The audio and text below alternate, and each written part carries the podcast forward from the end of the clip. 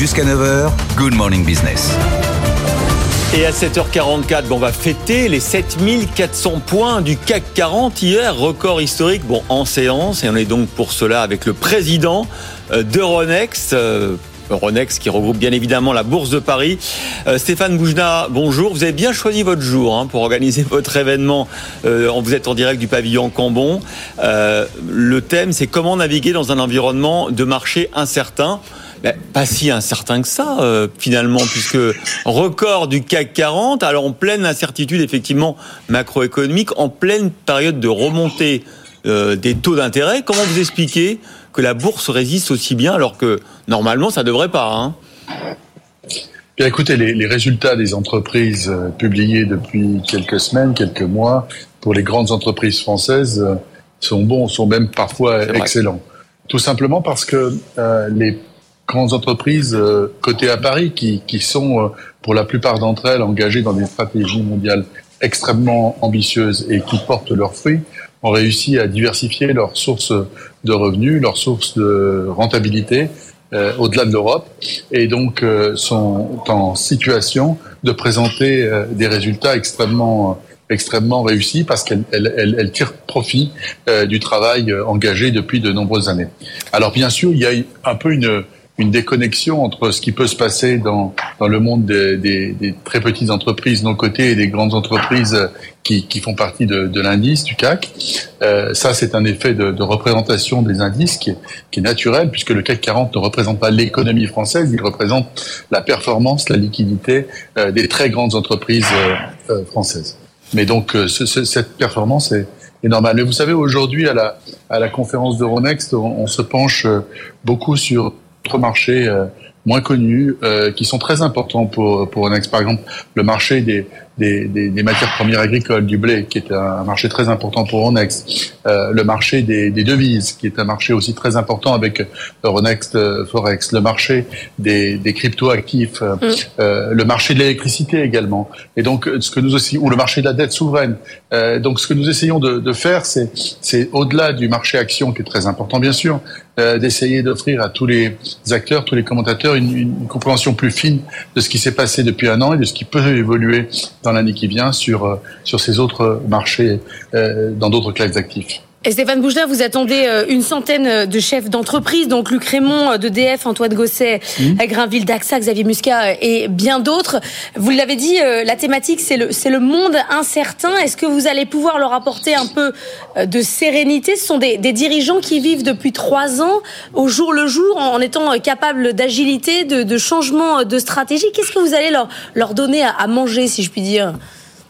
Ce que nous essayons de faire, c'est dans, dans cette conférence, c'est de mettre autour de la table des regards extrêmement différents, des regards euh, académiques, des regards d'opérateurs de marché, des regards euh, d'émetteurs, euh, des regards d'observateurs, pour, pour permettre une, confrontation des points de vue, parce que la meilleure manière de naviguer dans un monde incertain, c'est d'agir.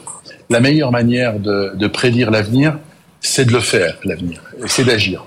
Et, et donc c'est ce que nous essayons de faire en, en, en, mettant en commun des perspectives euh, différentes, parce que les choses évoluent très vite. Je parlais tout à l'heure du, du, marché du blé. Vous savez sans doute que le, le prix du blé est devenu est revenu aujourd'hui mmh. à peu près au, au prix qu'il avait avant la crise ukrainienne. Il a il a doublé, la tonne de blé a doublé entre le prix d'avant-guerre et, et, et, après le début de l'opération.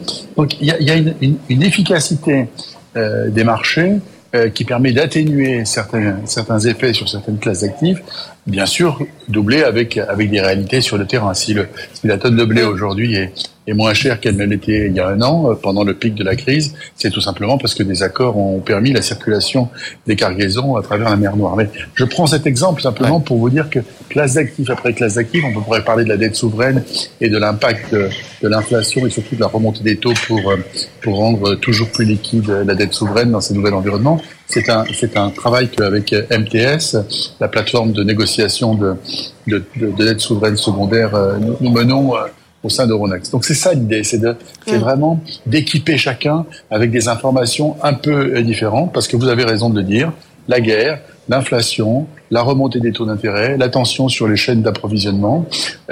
tout cela crée une, un besoin, une exigence d'agilité. Deux questions d'actualité, Stéphane Boujna, ce matin. D'abord, vous avez renoncé hier au rachat de la plateforme de fonds All Fun. C'était quand même une offre près de, de 5 milliards d'euros. Pourquoi ce renoncement alors que vous n'avez cessé de vous étendre hein, au cours des dernières années? Et puis, deuxième question, il y a un nouveau comité, hein, une révision trimestrielle du CAC 40 jeudi. Est-ce qu'il y aura un nouvel entrant? Faites-vous une petite, un, petit, un petit scoop ce matin. Alors, euh, je suis ni capable ni en mesure de, vous faire le moindre scoop, tout simplement parce que la composition du CAC 40 est déterminée par un comité scientifique qui analyse la liquidité et le flottant des différentes entreprises euh, qui composent le CAC 40. Donc, euh, la, la, la, révision de la composition du CAC, si elle doit avoir lieu, elle sera communiquée à l'issue de, de, cette réunion du comité scientifique qui est tout à fait indépendant.